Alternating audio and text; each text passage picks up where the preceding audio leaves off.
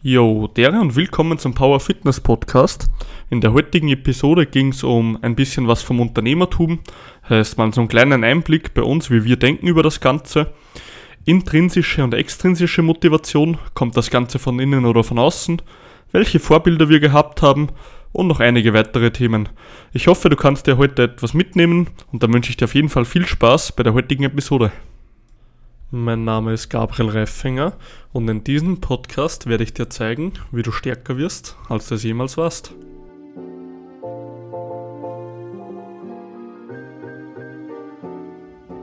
Dere und willkommen zu diesem neuen Podcast heute. Heute wieder mal ein richtig cooler Gast, äh, richtig spezieller Gast wieder mal, so wie immer in jeder Folge bei mir. Der Julian. Julian, stell dir mal kurz vor für die, die dich nicht kennen. Ähm, für die, die mich nicht kennen, ja, vielen Dank, Gabriel, auf alle Fälle für die Einladung zum Podcast. Wie schon vorweg, mein Name ist Julian, Julian Kohlmeigner, ähm, komme aus einer ähnlichen Bubble, denke ich mal, wie der Gabriel, auf alle Fälle Richtung Kraftsport, bin Personal Trainer und Online-Coach, nebenbei gerade in der Abschlussphase von meinem Psychologiestudium, ähm, auf diesem Weg mit dem Gabriel da jetzt zusammengefunden in seinem Podcast, da ein bisschen ähm, über die Materie zu quatschen, heute ein bisschen aus einer Real, anderen Ecke. Real Talk zu machen. ja, so gut wie möglich werden wir das halt versuchen, ja. Ein bisschen outside of the box, vielleicht halt ein paar Ansätze finden in Bezug auf Training an sich. Ähm, wird, denke ich, ganz eine spannende Nummer werden, ja. Sehr geil. Dann, Julian, du bist auf jeden Fall ein richtiger Spezialist, wenn es um ein Thema geht. Also du hast eine sehr, sehr spitze Zielgruppe, würde ich jetzt mal behaupten. Und zwar bist du spezialisiert auf männliche Tischler, die Hubert heißen zwischen 47 und 49 Jahren, die was genau viereinhalb Kilo verlieren wollen. Stimmt das? Stimmt jetzt nicht so direkt, würde ich mal sagen. Also in Bezug auf Zielgruppe bin ich jetzt natürlich lehne niemanden ab. Also wenn der Hubert Interesse hat, kann er sich gerne bei mir melden. Aber Hubert, du hast das gehört, oder? Grundsätzlich ist es bei mir so, dass ich eigentlich keine konkreten Vorstellungen habe, vorausgesetzt das Individuum, was bei mir Interesse hat, im Coaching anzufangen, ist einfach motiviert und auch offen einfach für neue Ansätze in Bezug auf Training und Ernährung, ähm, weil ich einfach der Meinung bin, dass ich nach wie vor sehr, sehr viel Erfahrung sammeln möchte in Bezug auf Betreuung meiner Kunden und da kann ich, glaube ich, sehr viel lernen, wenn das Teilnehmerfeld noch relativ bunt ist, sage ich mal. Wie ist das bei dir? Hast du da schon sehr spezialisiert mittlerweile oder? Boah, offen? Also Spezialisierung auf jeden Fall hauptsächlich Kraftsport. Also wenn Natürlich, jetzt einer, ja, das genau, vorausgesetzt. Wenn jetzt einer zu mir kommt irgendwie, er will jetzt, ähm, ja, wie soll ich sagen, er will jetzt unbedingt laufen und so nebenbei geht, dann sage ich, schau, hey, schau her, da kann ich dir einfach nicht helfen, sorry. Mhm. Da habe ich einfach keine Ahnung so. Ähm, ja, Tiere, also ich würde jetzt nicht sagen, dass ich jetzt sage, okay, ab 50 Jahren nehme ich keine Menschen mehr so. Ich würde aber, ich sag mal, Leute, die was rein abnehmen wollen, ohne dass sie jetzt trainieren wollen, die nehme ich nicht, ja. Ja, das ist ein Zugang, den ich irgendwie nachempfinden kann, ja, weil es halt sehr eingleisige Fahrt ist, sage ich mal. Genau. Also ich sage immer schon her, Alter, du wirst abnehmen, alles wird cool so, du wirst trotzdem nicht so ausschauen, wie du willst so. Und ja, es ist schon Real Talk so. ja, auf alle Fälle, ja. Und ich bin da einfach so, sage ich schon her, wenn du trainierst, dann bekommst du erstens eine Disziplin etc. für die Ernährung, du bekommst einen ganz anderen Zugang zu dir, du bist gesund, du bist nicht abgefuckt und du lernst einfach, ich bin der Meinung, dass man viel Ernährung über Training lernt, weil man selber mal merkt, was das für Unterschiede macht. Weißt du, was ich meine? Auf alle Fälle ist ein sehr spannender Zugang, den ich jetzt so in dieser Dimension noch gar nicht so durchdacht habe, aber ist vollkommen nachvollziehbar. Natürlich diese Werte, die man sich vielleicht aus, aus dem Training mitnehmen kann, kann man ja auf sehr, sehr viele andere Lebensbereiche übertragen und gerade so ein Bereich, der das irgendwie ergänzt, ist natürlich Thema Ernährung und das fließt da sehr, sehr gut mit ein. Ich habe auch keine Kunden, die jetzt rein wegen dem Ernährungscoaching bei mir sind, weil mhm. ich auch Fan bin einfach von dieser Dualität, weil wieso sollte ich einfach nur weniger essen, wenn ich den oder abnehmen oder auch Muskulatur aufbauen. Nur mit Essen ist einfach irgendwie, oder die Optik verändern nur übers Essen ist einfach ein sehr, sehr kontroverser Ansatz meines Erachtens. Komplett richtig. Also, wenn ich da jetzt so drüber nachdenke, ähm, wenn jetzt einer zu mir kommt und der sagt, er will rein durch Ernährung abnehmen, dann ist eigentlich die ganze Ernährung bis halt seine Allergien und so, ist eigentlich scheißegal, was ich dem gebe. Hauptsache er ist irgendwie im Defizit. Genau, Aber wenn, ja. der, wenn er einfach mal ins Training geht, dann merkt er, hey, wenn ich mehr Eiweiß ist, geht's viel schneller weiter. Kohlenhydrate sind nicht schlecht, die geben mir Energie. Weißt du, der bekommt einfach zu der Ernährung so einen anderen Zugang, als wenn der einfach nur im Defizit ist und nichts lernt. Vollkommen richtig. Und der andere Zugang in Bezug auf Ernährung, dass uns das natürlich ein gewisses Leistungspotenzial mit auf den Weg gibt, je nachdem, in was für Zielrichtung wir halt unterwegs sind, ist auch ein ganz, ganz wichtiger Punkt, weil manche Leute das einfach auch mit so krassen Ernährungsformen, Thema Kohlenhydrate ist gerade gefallen, einfach mhm. auch viel zu stiefmütterlich behandeln und irgendwie da, da also so ein krasses Schwarz-Weiß-Denken einfach vorherrscht in dem Bereich. Ja, das stimmt leider. Gerade auf Instagram so, das ist öfter richtig behindert bei manchen Channels. Ja, tatsächlich muss ich auch sagen, habe ich gerade vor zwei Wochen jetzt einen neuen Kunden aufgenommen, der auch von so einer nahezu rein ketogenen Diät gekommen ist und jetzt sehr überrascht war, dass die Kal Kalorien generell einfach jetzt halt rechnerisch ermittelt über die ersten zwei Wochen und mit ein bisschen Biodata halt von von seiner Seite so hoch angesetzt worden. Und er mal mehrmals unter der Woche geschrieben hat, er glaubt, er wird zunehmen und jetzt nach zwei Wochen völlig überrascht ist, dass er mit diesen umfangreichen Kalorien eher abnimmt derzeit und sie relativ vital fühlt und nicht mehr so lethargisch am Abend und jetzt ganz baff ist, dass das auf einmal doch auch so funktionieren kann anscheinend. Ah, richtig ehrenhaft immer, was man da Ja, hört, voll. Aber das ist halt für mich dann irgendwie sehr schön, weil das dann so Werte sind, die man weitergeben kann. Ich meine, das ist ja nicht nur in Bezug auf die Leistungsfähigkeit ein Benefit für, für den Menschen dann, sondern der nimmt sich ja was an Alltagsqualität ähm, einfach mit. Das ist ja einfach ein verbesserter Lebensstandard, wenn man jetzt, also ketogene Diät, sei man nicht böse, ist halt sehr fragwürdig von einem Leistungsgedanken her oder generell für einen Otto-Normalverbraucher. Hm, ja, gibt es, glaube ich, sinnvollere Ansätze. ich sehe es immer geil bei der Keto-Diät zum Abnehmen, weißt du warum? Ja. Nicht wegen die Fette, nicht wegen der Ketose oder irgendwas, aber weil es einfach scheiß wenig Lebensmittel gibt und du einfach keinen Bock hast, nicht nur Rindtata oder fucking Butter zu essen und dann wirst du abnehmen. Also. Ja, eben, vorhin, ich hab, ja, einen Freund gehabt, der das halt auch in der Früh, du hast halt in der Früh schon ähm, so ein Block Halloumi und vier Eier dazu irgendwie reinfährst. Du hast keinen Bock auf irgendwas. ja, voll, das ist halt einfach auch, ja, hm, schwierig, schwierig. Genau, das ist das. Ähm, ja, ich finde es relativ cool so, weil jeder, der was bei mir ins Coaching zum Beispiel kommt, ich weiß jetzt nicht, wie du das handhabst, bei mir kriegt jeder ein Grundwissen mit. Also nicht nur irgendwie Makros oder so, sondern ich erkläre jeden Einzelnen bei mir, wie Ernährung halb, halbwegs funktioniert, grob runtergebrochen so. Machst du das auch so? Ja, also ich sehe das auch beim Coaching generell so, das habe ich irgendwie auch in meiner, wenn man das so hochgestochen irgendwie formulieren will, in meiner Coaching-Philosophie verankert. Ich habe kein Problem, wenn jetzt einer nach einem halben Jahr einfach zu mir sagt, hey du Julian, du hast mir super viele Sachen mit an die Hand gegeben. Ich krieg das jetzt eigentlich selber hin, weil ich einfach auch das Background-Wissen habe. Ich will die Leute da irgendwie nicht an der kurzen Leine halten und einfach nur so viel Information rausgeben, dass bei mir bleiben weil ich das einfach, ja, nicht als meine Aufgabe sehe, sondern bin da, da ganz auf deiner Seite und möchte natürlich auch die, die Rahmenbedingungen irgendwie vermitteln können. Ähm, ist, denke ich, irgendwie auch die Aufgabe in so einer Position als Coach.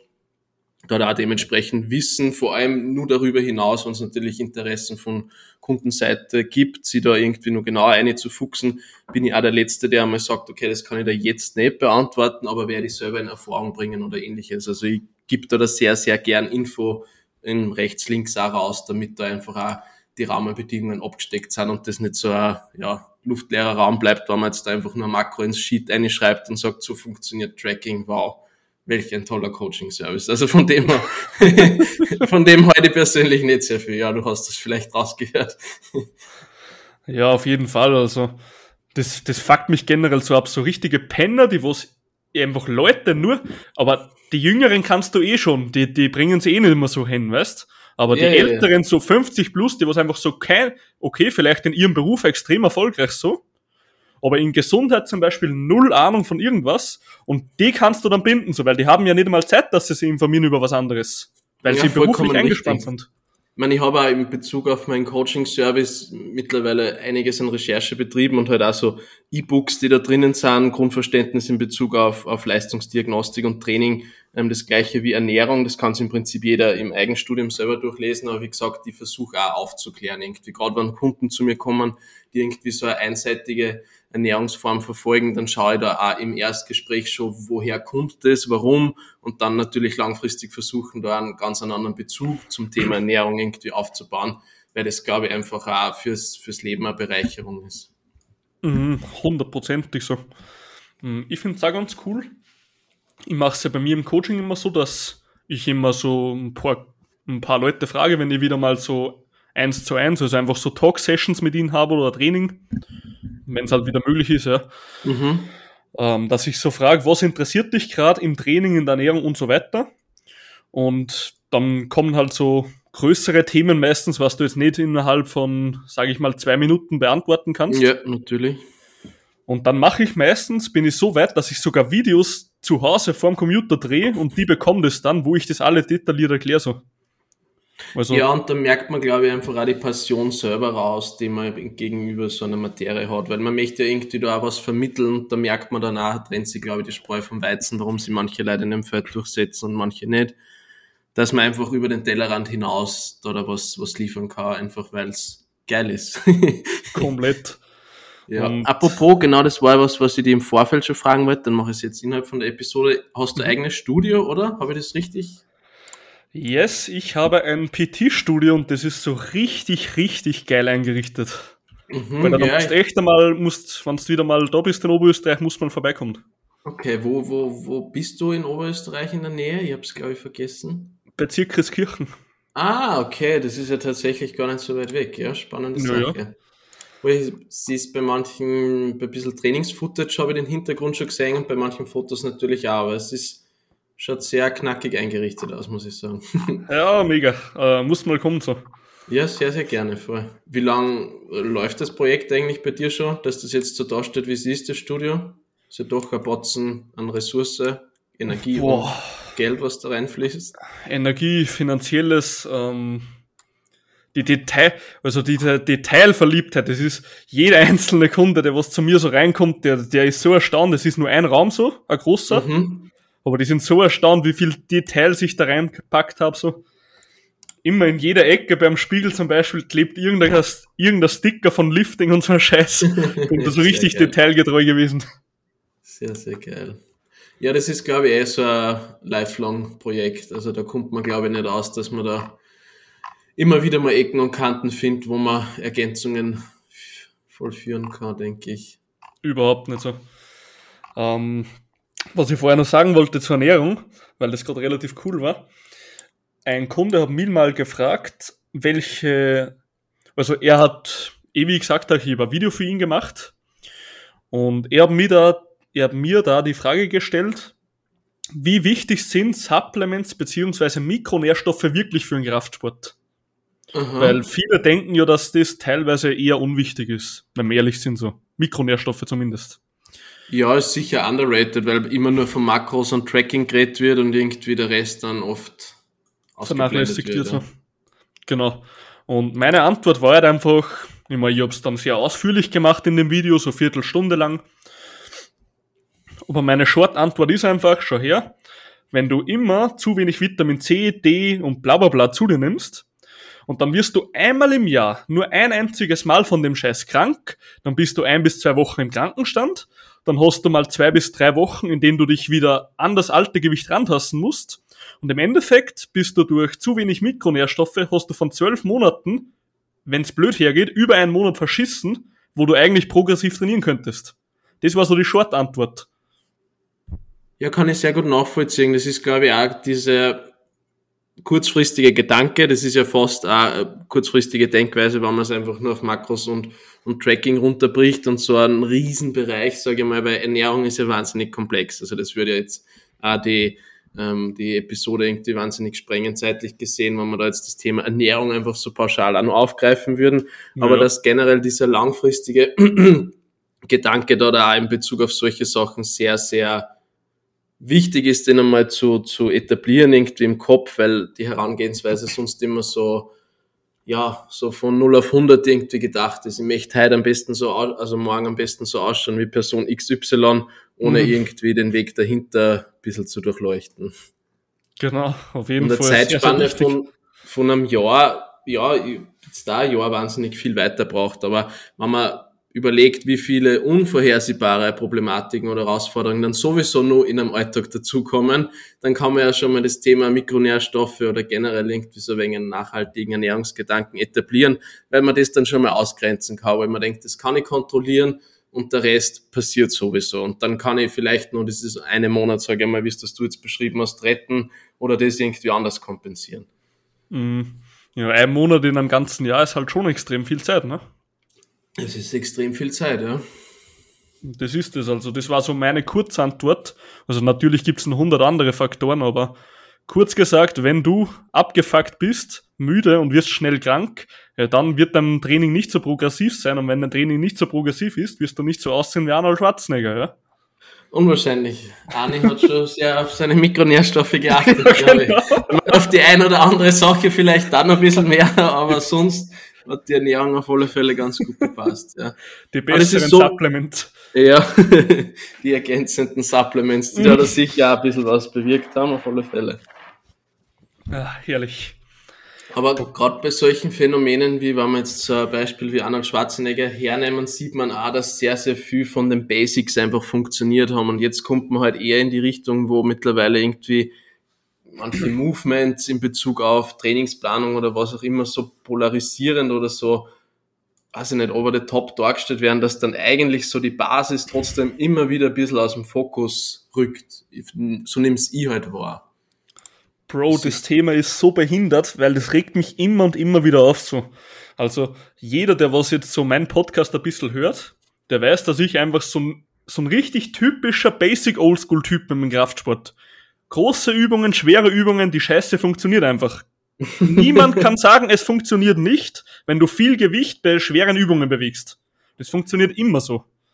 Und ja, es ist, also das, das pflichtet dann natürlich technisch vorausgesetzt, wie gesagt, brauche ich bei dir in diesem Kontext nicht erwähnen, aber ich sehe das auch, dass diese normal Trainierenden, sage ich mal, diese Lifestyle-Athleten, ich habe zum Beispiel einen klassischen ähm, Bürohengst auch im Coaching, der mhm. im zu Beginn des Coachings, der hat im März angefangen, hat mittlerweile 15 Kilo verloren und hat keine Grundübungen im Trainingsplan gehabt, ist halt von so einer Kette in seinem Studio praktisch instruiert worden, völlige Zumutung, was ich da damals gesehen habe, wie der seine Sachen gemacht hat, hebt mittlerweile beim rumänischen Kreuzheben im Topset die 100 Kilo neunmal, technisch sehr, sehr sauber, mit kontrollierter Exzentrik, hat keine Rückenprobleme mehr, keine Nackenschmerzen mehr, einfach die gesamte hintere Kette einfach auch wesentlich stabiler ist und einfach das Wohlbefinden durch das ähm, rund ums Training auch gestiegen ist. Das heißt, er wird zu einem resistenteren Menschen einfach aufgrund von so einer ähm, Verbundsübung, die einem extrem viel Potenzial dann einfach auch verschafft.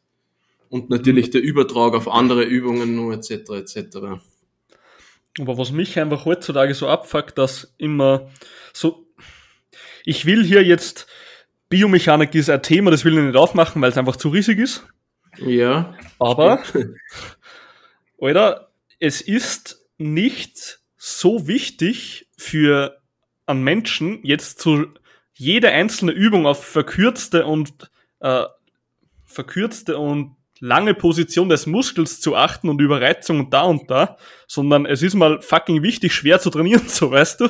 Ja, sicher. Solange die Qualität dann einfach sichergestellt ist von dem jeweiligen Movement und dann natürlich der steigende Load mit der Zeit dazukommt, dann muss sich das körperliche System einfach anpassen. Also dessen sind wir nicht, da kommen wir nicht aus. Das funktioniert einfach, das wissen wir. Genau. Und das finde ich auch heutzutage so ein bisschen auf Instagram so kritisch, wenn halt immer so, kennst du diese extrem fancy Übungen öfter? Und natürlich vorher, also wie gesagt, gerade in der Bodybuilding-Szene ist es dann, glaube ich, nur mal mehr, wie, mhm. wie vielleicht jetzt in diesem reinen Kraft-Dreikampf-Bereich vielleicht, ja.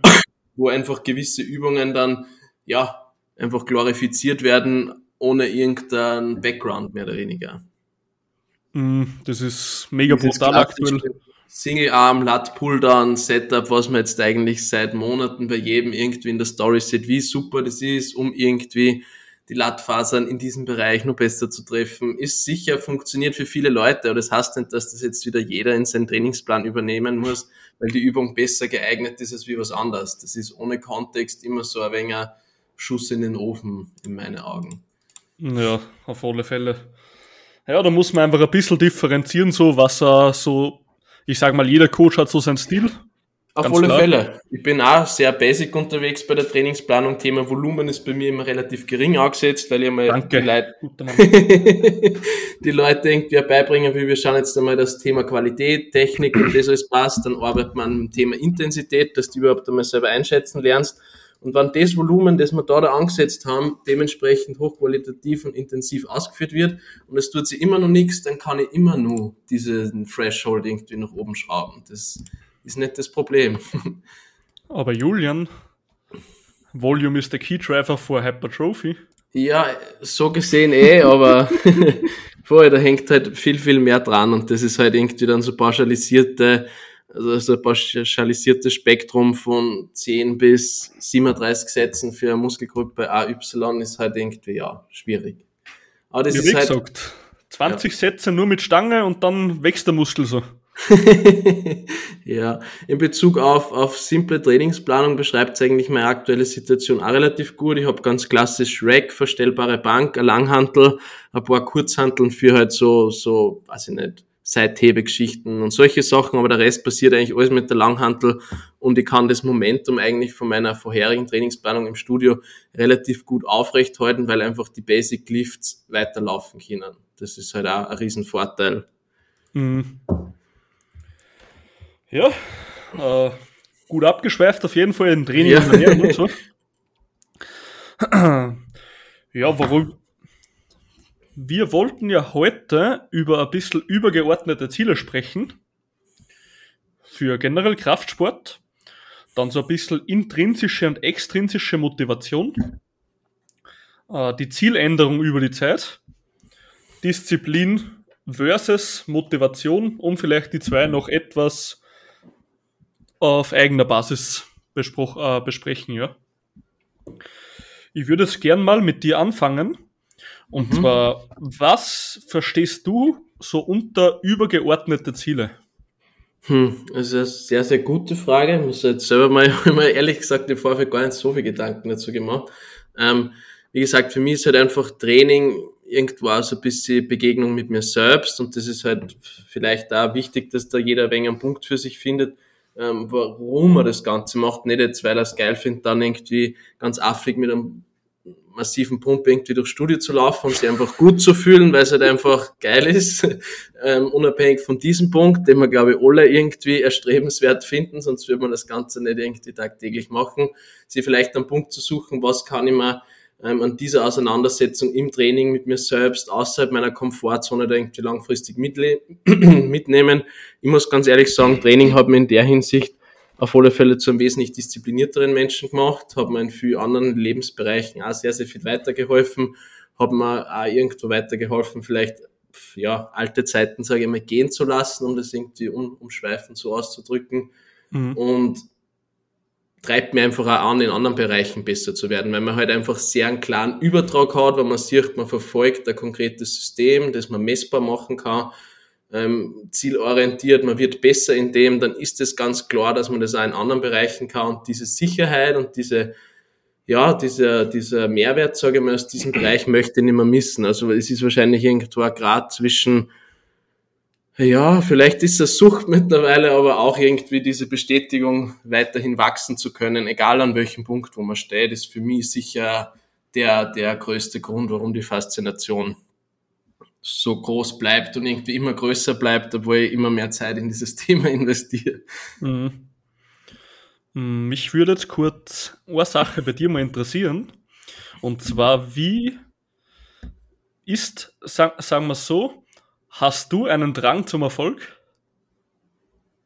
Hm, ja, ich glaube, Erfolg ist ein sehr subjektiv geprägtes Wort. Weiß ich nicht, was das Wort für dich ähm, bedeuten würde. Ähm, für mich ist es halt in der Hinsicht, Sagen wir so, wenn du jetzt der Ja. Coaching-Business etc., der Training und so, du hast ja gewisse Ziele, die du erreichen willst. Du wirst natürlich. wahrscheinlich irgendwann mal komplett Unternehmer sein und, sage ich mal, komplett gut davon leben können und eine Familie davon ernähren können, alles, logischerweise. Vielleicht mal Wohnung, Haus kaufen, keine Ahnung. Äh, Bist du, hast du einen Drang zum Erfolg so? Auf alle Fälle, würde ich schon sagen. Mhm. Also das, ja. Das, das ist bei mir also ich will das jetzt gar nicht lang ausschweifen hier, aber das ist bei mir sehr, sehr interessant. Also ich habe mich da in letzter Zeit ein bisschen selber verfolgt und ich, irgendwie, das ist bei mir schon so richtig zwanghaft teilweise, weil ich nur noch am fucking Arbeiten bin. Außer ich bin als irgendwie so mit der Freundin gerade. Mhm. Aber wenn ich jetzt nicht irgendwie mit der Freundin chill, dann sitze ich nur an dem scheiß PC am Arbeiten oder baue irgendwas anderes, was wieder meine Kunden weiterbringt und hilft und so. Und ich bin da richtig, ich, sobald ich anfange, irgendwas zu tun, wo ich mal relaxen könnte, so, keine Ahnung, Computer spielen oder Netflix schauen, dann habe ich ein schlechtes Ge äh, Gewissen, weil ich nicht arbeite. So, das ist so richtig behindert bei mir. Ja, ich meine, da muss man vielleicht irgendwo, aber das ist, glaube ich, gerade wenn man so einen Punkt gefunden hat, wo es sehr, sehr gut für einen läuft, sage ich mal, einfach der Erfolg sich abzeichnet mit der Zeit, ähm, dann mal irgendwo ein Blut leckt, weil man halt sieht, okay, das war früher Idee, jetzt bin ich bei dem Punkt, wo schon die ersten Sachen irgendwie Realität geworden sind und mhm. jetzt möchte ich halt eigentlich wissen, wie weit kann ich das Ganze noch an die Spitze treiben und das ist halt, glaube ich, generell so, das, was uns als Menschen antreibt, sind ja diesen, diese Peakings irgendwie, die wir da verfolgen. Wir wollen ja gewisse Abstriche irgendwie, ähm, sage ich mal, erreichen oder halt erfolgreich mhm. bestreiten. Und das ist halt, glaube ich, ein Phänomen, das sich nicht so schnell einstellen wird. Und gerade wenn man irgendwas gefunden hat, was man mit so einer gewissen Passion von innen nach außen irgendwie vermitteln kann, ist das halt das, ja, das, das wird nicht weniger. Man muss halt vielleicht schauen, dass das Ganze in konstruktiven Bahnen bleibt. Wie gesagt, Thema Schlafqualität, Stressmanagement bin ich vielleicht jetzt aktuell nicht Ansprechperson Nummer eins, muss ich ganz ehrlich sagen, aber das sind so Sachen, wo man halt vielleicht auch schauen sollte, dass man immer wieder mal drauf Rücksicht gibt. Aber wie gesagt, ich bin da, da ganz bei dir. Also ich konnte mir auch nicht mehr vorstellen, dieses, diesen Schritt irgendwie ins Bereich Unternehmertum und halt mit dieser Passion ins Außen zu gehen und da ähm, wirklich was, was Realität daraus werden zu lassen, das möchte ich nicht mehr missen und das wird dann nicht mehr der Fall sein. Also es geht von diesem Punkt jetzt nur mehr nach vorne weiter. Mhm. Also das, was ich, der eine Spruch, der was mir so richtig, also ich habe mich ja schon mit ein paar Unternehmen unterhalten und habe mir so ein bisschen verschiedenste Unternehmen angeguckt, was die einfach so gemacht haben und gesagt haben so. Weil ich finde es immer relativ interessant, den Werdegang und was sie halt so für Weisheiten aus ihrem mhm. ganzen Weg mitgeben. Und eine Sache ist mir aufgefallen, die was jeder Einzelne, fast jeder Einzelne eigentlich gemeinsam hat, bei den ganzen wirklichen Unternehmen. Ähm, da hat einer einen ganz guten Spruch gesagt, der was eigentlich den Hammer auf den Nagel trifft. Äh, und zwar geht das so, warte kurz. Du musst die Scheiße verdammt lieben, die du machst, weil sonst würdest du schon viel zu früh aufgeben bei der ganzen Scheiße, die passiert. das, trifft, das trifft einfach so sehr, oder das trifft so sehr. Ja, gerade wenn man so einen Traum verfolgt, wie das mit diesem Coaching-Business jetzt, das ist ja nur eins von vielen Beispielen. Ich meine, jeder Mensch ja, hat ja, irgendwo klar. seine Passion. Die Frage ist halt, wann, wann findet man die oder wie lebt man es aus? Weil es gibt ja auch, ich könnte ja in irgendeiner anderen Form Menschen weiterhelfen. Ähm, das Training ist schon ein großer klar. Part für mich, aber da habe ich halt irgendwie den Übertrag gefunden. Es lässt sich gut miteinander vereinbaren. Aber wenn man irgendwie nicht hinter dem steht, das merkt man auch bei der Präsentation auf Social Media, das zieht sich durch alle Bereiche durch, dann kaufen da die Leute das in Wirklichkeit auch nicht ab, dass du das bist. Weil wenn du das nicht bist, was du da, da machen willst, dann wirst du das auch nie werden. Das klingt jetzt irgendwie sehr philosophisch, aber hinter dem steht ja auch selber irgendwie, dass jeder Mensch, glaube ich, irgendwie so Aufgabe eigentlich hätte. Problem in unserer Gesellschaft ist halt, dass man nicht zu dem erzogen wird, angefangen von Schule, etc., dass man überhaupt in diesen, dieses Momentum reinkommt, dass man eigentlich nach seiner Sache sucht, sage ich mal. Mhm. Ja, und vor allem du, ich sag mal, jeder Einzelne, der was so als Unternehmer beginnt, wenn wir jetzt einfach mal Real Talk machen, du hast extrem viele Herausforderungen so. Du hast gewisse Menschen, die was bei dir sind, trotzdem zu verpflegen, ja. Du hast einfach gewisse Aufgaben, die was du erledigen musst. Und du musst dir halt extrem viel neue Skills anlernen. Und jeder Unternehmer hat am Anfang gewisse Sorgen, so, okay, was, wenn das und das nicht funktioniert? Oder dann failst du einfach wieder mal bei irgendeiner Sache. Und wenn du nicht 100% hinter der Scheiße stehst, die du wirklich von Herzen machst, Alter, dann würdest du bei einem Minde, bei dem, bei mindestens den dritten Rückschlag würdest du dann schon zurückgehen mit dem Ganzen, das sage ich dir. Und das ist ja in Bezug, deswegen, da passt jetzt das Thema Krafttraining auch so gut dazu, wenn man über solche Themen redet, weil da der Übertrag auch ganz klar ist. Du wirst nicht in jeder Session ähm, Progressionen in dieser klaren numerischen Form erzielen können in Bezug auf Raps oder Load, wirst du aber trotzdem irgendwie weiterentwickeln und die drei Sessions, wo du dich fühlst, als würdest du irgendwie auf der Stelle treten, wenn du die übertauchst, dann ist die Wahrscheinlichkeit, dass wieder bessere Session kommen, wo vielleicht die eine oder die andere Rap dann mehr am Tacho steht, ist dann genau auf das, worauf es drauf ankommt. Weil das ist ja gerade das Spannende in Bezug auf Selbstständigkeit oder Unternehmertum, dass man, glaube ich, mhm. sehr, sehr viel über sich selbst lernt und dann lernt, was man alles nicht weiß und was man sich alles aneignen muss, um irgendwie zu dem Punkt zu kommen, wo man hin möchte. Und das ist halt irgendwie das, wo ich sehr, sehr viel Blut geleckt habe, weil mir das halt viel, viel mehr interessiert, als wie irgendeinen klassischen 9-to-5-Job zu machen, um mhm. einfach zu überleben, sage ich mal. Da reiße ich mir lieber den Arsch auf, auf gut Deutsch gesagt, und mache irgendwas, was einmal rein mi mir gehört, wo ich aber auch dafür verantwortlich bin, was dann am Ende des Tages für mich rausspringt. Ich musste da vorhin dran denken, wie du gesagt hast, äh, dass das mit den Trainingssessions so ist. Dass man da eben genau in derselben Situation ist so. Und woran ich sofort denken musste, ist eine Verletzung. Weil ich möchte jetzt einfach mal kurz ein Beispiel nennen, das was nee, einfach gerne, genau gerne. reingeht. Ich war jetzt Ewigkeiten mit dem Knie verletzt, so Tendinopathie, Patellaspitzensyndrom. Mhm. Scheiße hat gute sechs bis neun Monate irgendwo in dem Bereich. Hat jetzt gedauert, dass ich es beinahe in den komplett weggebracht habe, so. Mhm. Und jetzt bin ich wieder stärker nach sechs oder neun Monaten aus der ganzen Scheiße rausgekommen, als ich es jemals davor war, so, ja. Ich musste aber damals, wie die Scheiße richtig schlimm war, mit nur 50 oder 60 Kilo Squats anfangen und die nur so 60 Grad, äh, so, so ein halber Squat auf Deutsch gesagt, so. Ja. Also nicht mal so ein ganzer. Und wenn du weißt, oder als Powerlifter, der da 200 Kilo squatten könnte auf One Rep Max, wenn er will, mit 50 Kilo dasteht und einen halben Squat machst, dann fickt das dein Leben so ein bisschen. ja, ja, volle Fälle. Und da einfach wirklich die Disziplin zu haben und sagen, hey, Alter, schau her, wenn ich jetzt durchziehe und ich gebe Gas, mein, mein Erfolg wird kommen, Alter. Und wenn es zwei Jahre dauert, der fucking Erfolg wird kommen, wenn ich Gas gebe. Und das ist wirklich die Motivation, die was man haben muss, diese Langzeitmotivation. Ja, selber, ich meine, gerade als, als Selbstständiger, das ist ja in Bezug auf so langfristige Denkweisen enorm wichtig. Ich denke mir manchmal, ich reiß mir Woche für Woche den Arsch auf und irgendwie denke ich mir, okay, vielleicht tue ich doch nur zu wenig und dann schaue ich ein Jahr mhm. zurück und kann irgendwie drüber lachen, weil ich mir denke, okay, das ist kein Vergleich mehr, angefangen von meiner eigenen körperlichen Konstitution bis hin zum Coaching-Service wie das vor zwölf Monaten angeschaut hat, würde ich heutzutage nicht mehr so anbieten. Ähm, bin ich sehr froh, dass ich das sagen kann. Nicht, dass die Qualität damals schlecht war, aber sie ist halt jetzt um ein Vielfaches besser. Und das sind halt einfach so Zeiträume, wo das irgendwie dann bemerkbar wird und auch bin jetzt vielleicht nicht der Riesenfan von, von, von Social Media, einfach weil die Präsentation in dieser Szene einfach für die breite Masse, sage ich mal, ein bisschen fragwürdig ist. Der Rest, also das, was ich konsumiere, bin ich sehr, sehr dankbar dafür, dass es sehr, sehr viel sinnvolle Leute natürlich auch gibt aber dass man da, auch sehr cool sehen kann, irgendwie, was habe ich vor einem Jahr gemacht, was haben andere irgendwie für einen Werdegang, dass man da einfach trotzdem auch sehr viel Vertrauen aus dieser Langfristigkeit rausziehen kann, weil wenn man sich für was interessiert und da, dran bleibt, dann wird da einfach dementsprechend das Resultat dann mit der Zeit kommen. Das stimmt.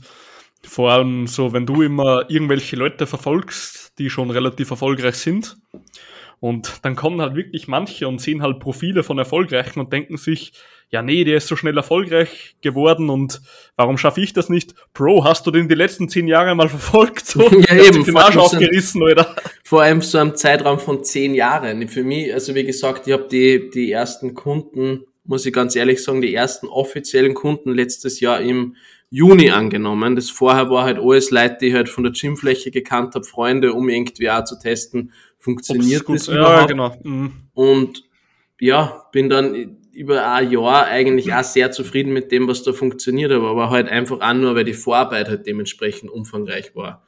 Aber das mhm. darf man halt nie unterschätzen, wenn man sich jetzt irgendwie so die Spitzen dieser Szene vielleicht anschaut, wie viel ähm, Schweiß, Blut, Geduld, Tränen da, da schon reingeflossen ist in den einer Lebensprojekt. Das stimmt, ja. Aber das um, brauche ich dir wahrscheinlich eh nicht erzählen. Ach, da sind wir auf einer Schiene, wir zwei.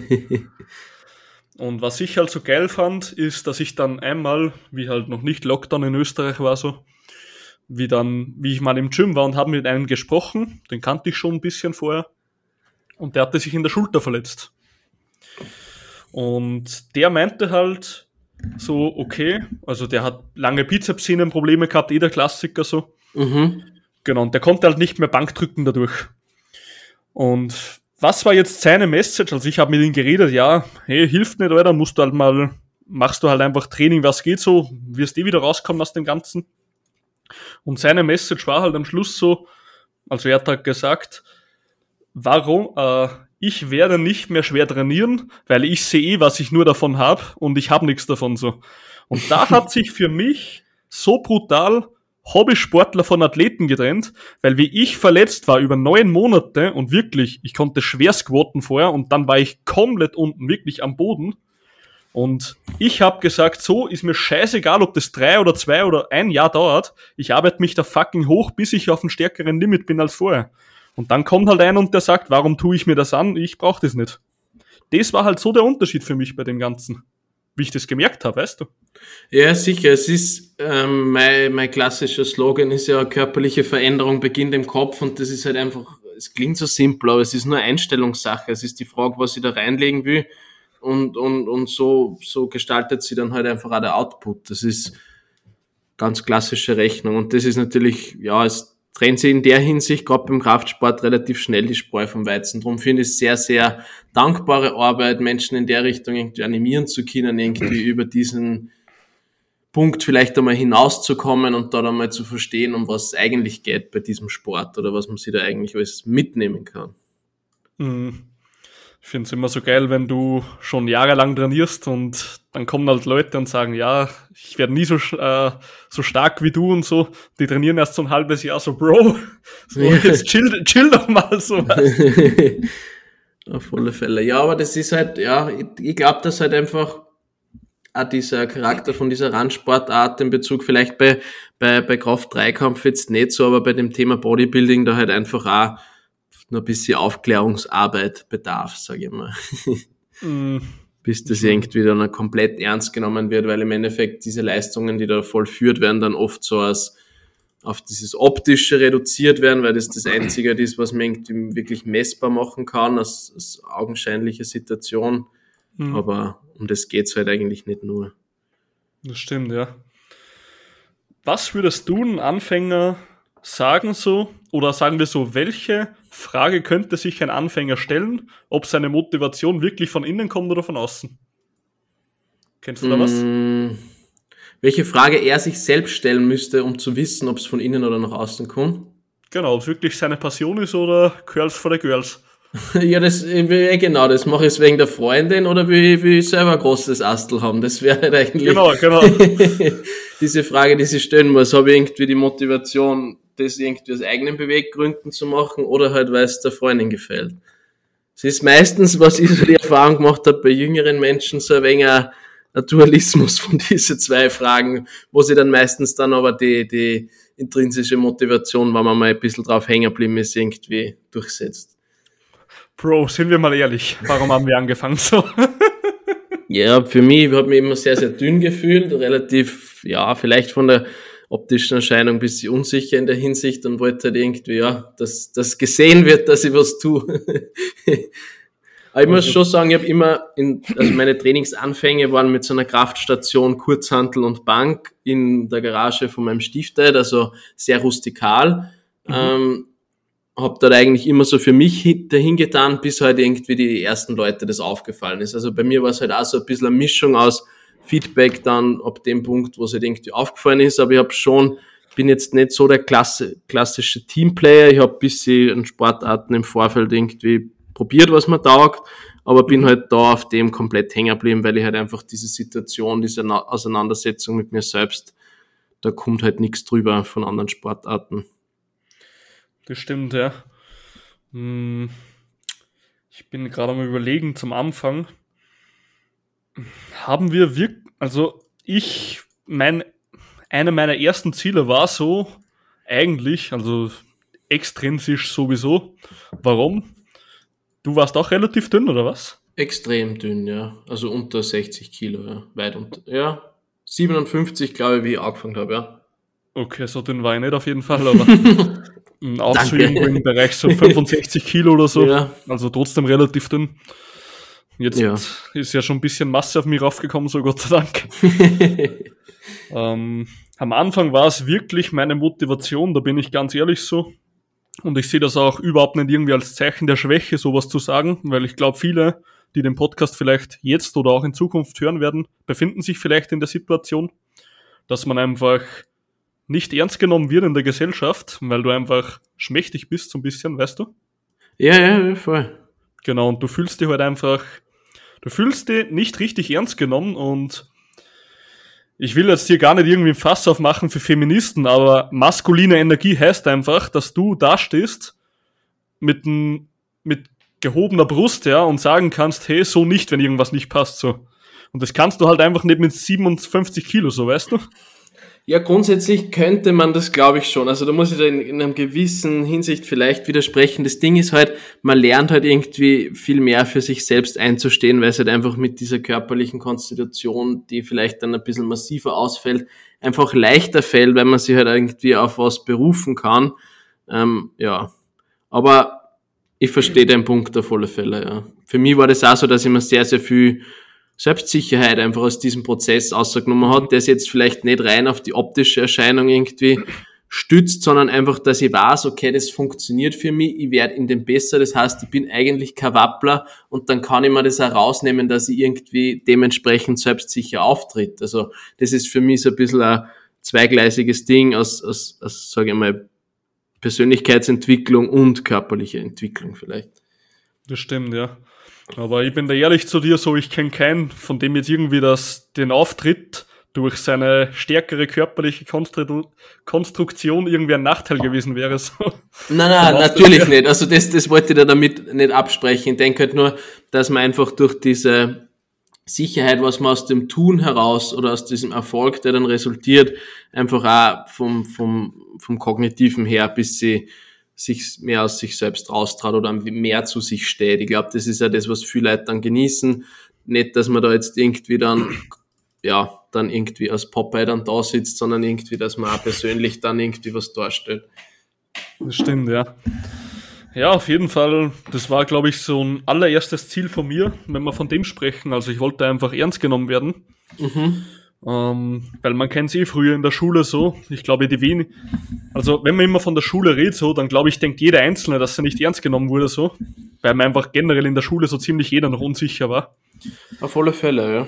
Genau, und ich glaube, das war so einer der ersten Ziele von mir so. Ich will einfach ernst genommen werden und ich will selber mal stark sein, so weißt du.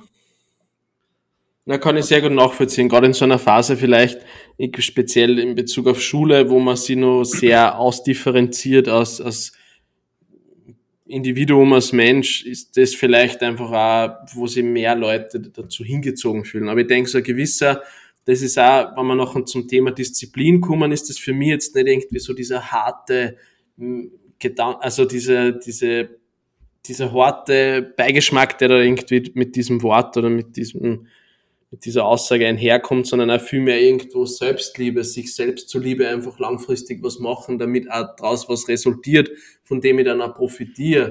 Also das ist irgendwie ein ganz ein wichtiger Punkt und das ist, glaube ich, in so einem Jugendalter, wo man dann irgendwie merkt, hm, da hätte ich irgendwie was, das funktioniert für mich ganz gut, da ziehe ich mir irgendwie ähm, ein angenehmes Gefühl raus, da möchte ich irgendwie länger dabei bleiben. Das stimmt auf jeden Fall, ja. Hm, ich muss sagen, ich hatte da relativ gut also Glück eigentlich, wirklich Glück, dass ich so gute Vorbilder bekommen habe und nicht irgendwie beschissen, ne? Weil ich will jetzt hier irgendwie gar kein Bashen oder so, aber Leute, die jetzt mit zwölf und so anfangen, dass sie dem falschen Idolen nachgehen, sage ich mal, die werden halt später mal Kiffer oder so oftmals. Und ich bin halt einfach froh, dass ich nicht in so eine Schiene gerutscht bin, sondern eher immer an den richtigen Leuten gehangen bin, so. Ja, ich denke, dass, ich meine, in diesem, dieser Fitness-Bubble vielleicht gibt es auch mehr oder weniger Leute, die ihre Follower oder ihre Fangemeinde da vielleicht ein wenig an der Nase rundführen. Aber ich denke, dass einfach dieser disziplinäre Gedanke in Bezug aufs Krafttraining einfach viele Leute auch bei der Stange hält. Und wenn man das Ganze irgendwie ernsthaft betreiben will, ähm, je nachdem, wie wichtig das dann ist, wie viel Ressourcen an Zeit und Energie man reinstecken will, bleibt halt rechts und links auch weniger über zum Blödsinn machen. Das ist einfach so. Das stimmt, ja. Aber es kommt halt auch, also meines Erachtens nach zumindest viel darauf an, wen du dir als Jugendlicher als Idol suchst. So. Extrem. Da habe ich halt vielleicht den Vorteil gehabt, mein Stifter, das Allgemeinmediziner, der hat halt gesagt, bevor es die irgendwie da mit Trainingslehre befasst hat, hat man halt ein Anatomiebuch hinklatscht und hat gesagt, schau dir das einmal an, was da überhaupt passiert, wenn du deinen Bizeps aufpumpst, so quasi. Wo ich dann halt einfach relativ früh schon, was Trainingslehre betrifft, die Basics einmal bei der Hand gehabt habe. Also diese, ja, klassischen Markus Rühl Videos oder so, dass ich da dann irgendwie mit diesem Trainingsplan irgendwie anfange, den er vielleicht zu dem Zeitpunkt ähm, beworben hat oder was auch immer, habe ich das Glück gehabt, nicht anfangen zu müssen. Mhm. Ja. Aber selbst wenn man damit anfängt, ist, ist ich finde es nicht schlecht so. Nein, gar nicht. Die ganzen Fehler, die man in der Hinsicht macht oder die ganzen Erfahrungen sind ja im Endeffekt diese Soft Skills, was man dann schlussendlich auch irgendwo weitergeben kann. Mhm. Das hattest, hattest du äh, Vorbilder, in, wie du angefangen hast? Hm, also so richtig konkrete Vorbilder. Es ist. Ich habe mir heute, ich bin selber, das kann man jetzt im Podcast-Format wahrscheinlich nicht ausmachen, bin ein blonder, also nicht der größte, sage ich mal. Für mich war halt Jack Cutler irgendwie so von der optischen Erscheinung, habe ich mir immer gedacht, okay, cool, der einzige blonde Typ, der irgendwie da dann mit ganz vielen anderen auf der Bühne steht die irgendwie. So von der Mentality war das für mich so ein bisschen, ähm, so, und hat immer so ein wenig Underdog-Mentality gehabt, weil es ihm keiner zutraut hat oder irgendwie nochmal was zu reißen. Ähm, ja, das ist vielleicht für mich so, ähm, war jetzt nie so ein konkretes Vorbild. So indirekt. Ja, indirekt ein bisschen, einfach, aber eher von diesem, von dieser Mentalität. Oder auch Dorian Yates, der da die ganze Zeit im Keller trainiert, in England dann kommt und irgendwie, also nicht sechs, sieben Mal hintereinander irgendwie alles rasiert. Ja, das finde ich halt einfach cool von der Message, so vom Vibe, aber dass jetzt irgendwie einen konkreten Menschen gehabt hätte, der für mich so ein klassisches Vorbild war, muss ich ganz ehrlich sagen, habe ich nie gehabt. Ne? Mhm. Also bei mir war es damals ganz klar eine Person so. Mhm. Und ich bin einfach schon immer so der Hip-Hop-Typ. Also ja. ich weiß nicht, hörst du auch Hip-Hop? Ganz ein bisschen, ja, sehr, sehr viel. sehr, sehr viel. Viel? Okay. Ähm, bei mir war es auf jeden Fall früher mal so Kollege und Flair. Mhm, spannend, ja. genau, und die zwei, das sind halt, ähm, ich würde jetzt mal sagen, von den ganzen Hip-Hopern, die man so kennt, uh, Bones und so, sind das eher die, was eher so auf Pumpen und so drauf sind. Ja. Auf dem Drogentrip. und da bin ich einfach relativ froh. Ich glaube, mein erster Kontakt mit Training kam eben durch meinen Bruder, weil der hat trainiert. Mhm. Da bin ich einfach mitgefahren. Und weil ich einfach immer Kollegas, äh, Kollegas der Read-Rap und so, dann hörst du wieder, dass er mit der Langhantel Wiener schlägt und so, fand ich geil. Auf jeden Fall war das so mein erster Kontakt, glaube ich, zu einem Idol, weil der Typ hat selber gepumpt, der war fleißig so, der hat sich sein Imperium aufgebaut. Und ich glaube, das war so für mich einer der größten Startidole, mit denen ich begonnen habe in meiner, äh, auf meinem Weg, ja. Herr Kollege, war es bei mir persönlich zum Beispiel ähm, nicht jetzt so eben, also ganz am Anfang meiner Hip-Hop-Begeisterung, ist eher so aus dem englischsprachigen Raum, Eminem und sowas hat mir immer sehr zugesagt am Anfang, obwohl ich Deutschrap auch sehr viel aktuell hoch oder generell mhm. schon sehr lange. Aber da finde ich auch Kollege, also man kann über diese Persona, sage ich einmal, oder diese Menschenmarke, was ja trotzdem am Ende des Tages bleibt, sagen, was man will. Aber ich finde diese Message irgendwie, jetzt dieses Modewort Hustle, irgendwie da am Hustle dran zu bleiben und da für sich selbst einfach was zu erschaffen, eigentlich jetzt nicht so fragwürdig. Vielleicht seine Kraftausdrücke in Bezug auf, ja, dürfen jetzt vielleicht nicht die Feministen wieder zu, zuhören, dass man ja, da in, bitte, bitte pack's raus extra für die Femis. In, in, in Teufels Küche kommen, könnte sie vielleicht das ein oder andere Wort sparen. Ähm, ansonsten finde ich die Grundmessage nicht verwerflich, weil man denkt, er animiert Menschen irgendwie aus sich was zu machen, die vielleicht sonst irgendwie in eine andere Richtung abdriften würden. Also, ja. Ach, komm man, das nimmt doch eh keiner ernst, was der rappt so, oder?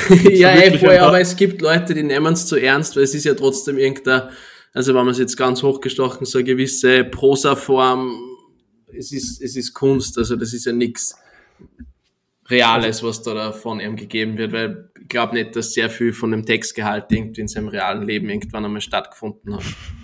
Also willst du mir jetzt sagen, wenn er sagt, dass er irgendeine Bürotante mit einer Langhantel erschlägt, dass du nicht wirklich, nicht wirklich weißt, oder was? Ich glaube, mir rausnehmen zu können, dass das tatsächlich so nicht stattgefunden hat. Okay, dann hole ich den als nächsten in den Podcast, oder? ja, gerne. Bin ich auch wieder zu Gast. Voll Bist auch wieder zu Gast. nee, aber auf jeden Fall, das war so einer meiner ersten Begegnungspunkte, glaube ich, mit jemand, der gepumpt hat und mich wirklich motiviert hat zu dem Ganzen. Und wenn du einfach generell schon seine Mucke hörst und auch ein paar Alben hast, dann hast du schon gewisses Vertrauen zu der Person, so weißt du? Ja, er ist also sehr, sehr ehrlich dann trotzdem wieder auf Art und Weise. Also er verkauft sie, glaube ich, auch trotzdem irgendwie so, wie er, wie er sich selber wahrnimmt.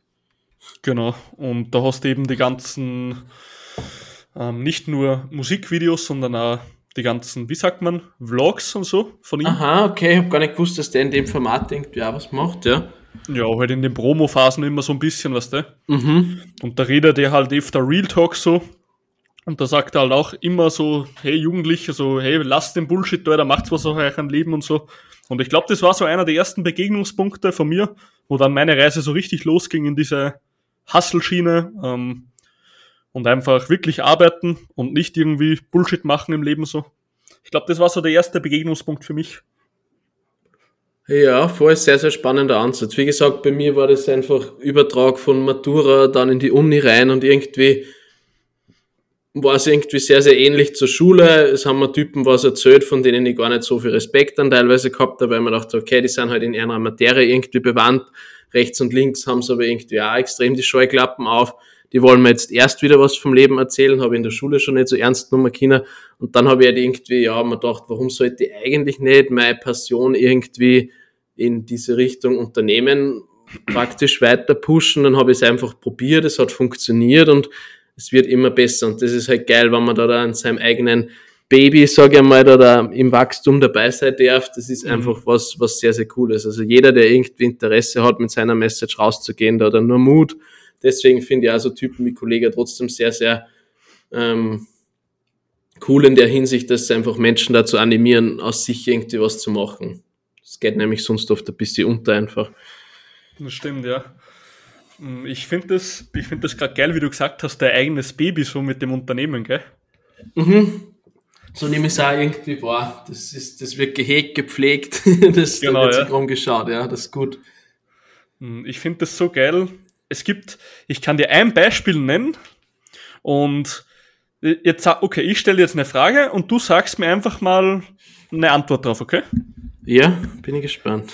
Wir geben jetzt jeden Einzelnen ähm, in ganz Österreich ein Unternehmen, was ihm gefällt so, okay? Mhm.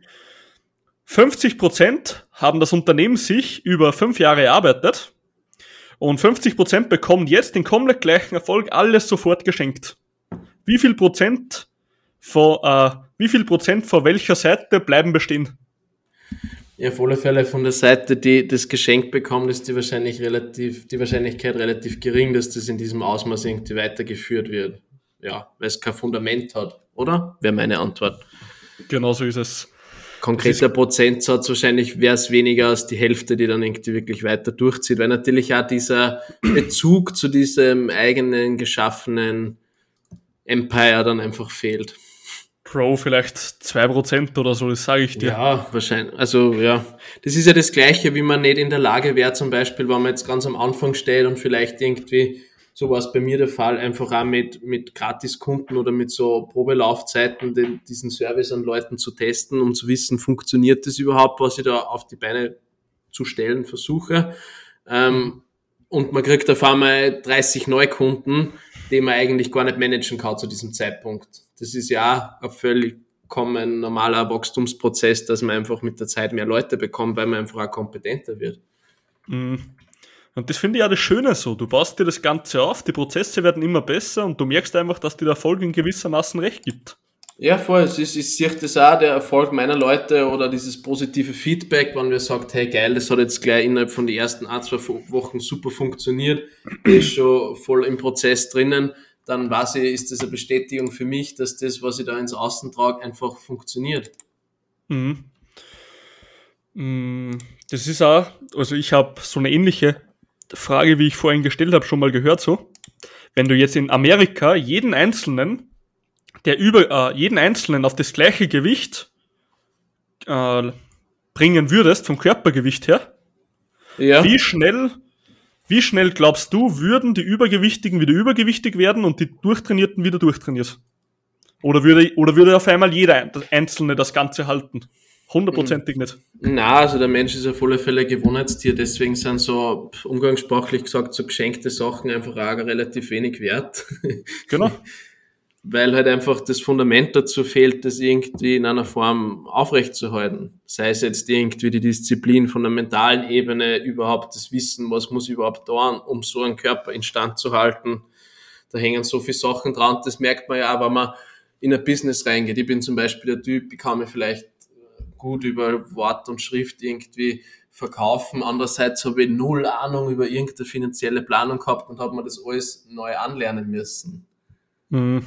Aber das sind halt so Sachen, die dann im Nachhinein wahnsinnig Spaß machen, weil das wird recht heiß verkauft irgendwie. Dann muss man sagen, ah, da muss dieses und jenes machen. Wenn man es dann einmal gemacht hat irgendwie, dann kommt man sich auf einmal wie so ein Made Man vor, weil man sich denkt, okay, das ist ja eigentlich alles gar nicht so kompliziert, von dem ihr mir alle abgeraten habt. Warum wird da eigentlich die ganze Zeit nur gelabert und keiner kann mal erklären, was wirklich Sache ist? Mhm. Deswegen sind einfach Coaches so wichtig und Mentoren im Leben. Eben, und ich sehe auch solche Investitionen in sich selbst einfach aus. Irgendwie kann das irgendwie dann gar nicht so. Manche Leute haben da so die Scheu davor, für sich selbst irgendwie Geld in die Hand zu nehmen, hauen aber für alles Mögliche einfach das Geld wirklich beim Fenster raus. Wie habe ich mal an, in einem Podcast gehört, so, ähm, willst, willst du lieber am Ferrari, willst du lieber eine halbe Stunde am Tag am Ferrari fahren oder der ganzes Leben lang ein Ferrari sein so. ja, das trifft's relativ gut. Und das denke ich mir, manche Leute geben halt irgendwie Geld für Studio aus, für ein besseres zum Beispiel, gehen dann gar nicht regelmäßig hin. Aber wenn die dann irgendwie eine Stunde von einem sinnvollen PT in Kauf nehmen würden, ist dann irgendwie gleich so, hm, das ist schon etwas teuer. Deswegen ja. sehe ich auch so Investitionen in mich selbst. Ich, ich nehme an Steuerberater, weil der mehr Ahnung hat wie ich selbst. Ist einfach so. Dem zahle ich gern das Geld, dass er mir das abnimmt, von dem ich keinen Plan habe. Der sollte das gern machen, wirklich. Ich habe da kein Problem damit, dass ich ihm dann Geld dafür gibt. Das ist ja dafür da, dieses Tauschmittel, dass man sich Leute sucht, von denen man irgendwie lernen kann. Das ist das Gleiche. Ein Buch für 20 Euro über, was weiß ich, nachhaltige Investitionsmöglichkeiten ist wahrscheinlich aktuell viel mehr wert, als wie manche Leute glauben. Ja, das stimmt. Hm, das ist. Ah. Warum, warum ist es bei uns in der Gesellschaft immer so, dass man sagt, äh, Geld ausgeben ist so schlimm oder über Geld reden wir nicht so? Ich glaube nämlich, das haben irgendwie die ganzen Großunternehmer, haben das so etabliert, dass die Angestellten unter sich nicht über ihre Löhne reden. Dass da kein Streit rauskommen kann, das sagt er eh. Das ist ein spannender Ansatz. So habe ich es noch gar nicht gesehen. Ist natürlich ja, ja. irgendwo nachvollziehbar. Wenn ich mir denke, wenn keiner weiß, was wer verdient, dann kann man sich ja, ja nicht drüber aufregen, dass man sie ungerecht behandelt fühlt. Ich sag das. das ist, ja, es kann auf alle Fälle ein Punkt sein. Ich weiß nicht, woher das kommt. Ich glaube halt, dass wir, ja, aber da kommt man jetzt wieder vom Hundertste ins Tausendste, merke ich gerade, dass man in Bezug auf, auf Entlohnung und so, ja, das ist wieder ein ganz eigenes Thema. Ich, aber ich sag's dir, über Geld reden und über Ausgaben und so, das, da sagt immer jeder, das will er nicht. Ich sag dir, das kommt von den Großunternehmen. Ja, es kann, kann auf alle Fälle sein, woher das genau rührt, irgendwie. Weiß ich leider auch nicht, ja. Es wäre aber sehr, sehr spannend, irgendwie das zu recherchieren. Vielleicht hast du mit der Aussage gar nicht so unrecht. Das kann sehr, sehr leicht sein, ja. ist aber eine schlechte Strategie für große Firmen. So. Ja, ja, auf alle Fälle. Wenn man dann nicht weiß, was, was wer verdient, dann kann man tendenziell die Messlatte ein bisschen weiter unten ansetzen. Genau, ja. Okay. Ähm, ich glaube, Teil 1 haben wir abgeschlossen, oder? Ich denke auch, dass man das so ganz gut stehen lassen kann, ja. Sehr gut, Alter. Dann Teil 2 wird auf jeden Fall beim Julian auf dem Podcast erscheinen. Julian, sag mal kurz, wie dein Podcast heißt. Mein Podcast findet man auf Instagram in meiner Beschreibung. Name ist Kilojoule Podcast. Ist aktuell ein bisschen ruhiger. Seit Juni, glaube ich, nichts von mir hören lassen in der Hinsicht. Jetzt aber dank Gabriel da wieder Möglichkeit, was hochzuladen. Wird in Zukunft auch generell bis ins neue Jahr hinein wahrscheinlich ähm, aktuell wieder ein bisschen mehr kommen auf alle Fälle. Perfekt, dann werden wir den Podcast einfach hier den Teil 1 mal beenden. Der zweite Teil kommt online bei Julian. Ähm, liebe Zuhörer und Zuhörerinnen, ich bedanke mich wie immer bei euch fürs Zuhören. Wenn euch die Folge gefallen hat, folgt dem Podcast. Ich habe keine Ahnung, warum die Scheiße hilft, wenn man jemanden auf Spotify folgt, aber es hilft anscheinend. Also folgt dem ganzen Spaß. Und schau natürlich bei Julian auch vorbei und hör dir seine ganzen Folgen an, wenn, ihr, wenn sie dir gefallen.